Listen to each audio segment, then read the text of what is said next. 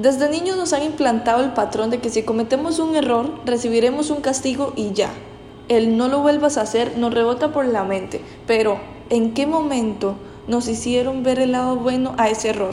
Claro, estuvo mal y la consecuencia es inevitable, pero hay algo más que solo señalarlo. Todos a lo largo de la vida cometemos no uno ni dos, sino muchos errores que nos han llevado al fracaso e incluso a perderlo todo.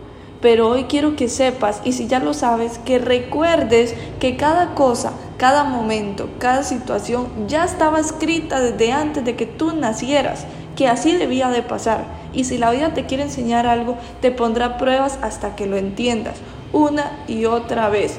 Pero recuerda también algo, no es quien comete los errores, no es quien no los comete, sino quien los comete, los acepta, pide perdón y busca mejorarlo. ¿Sabes por qué?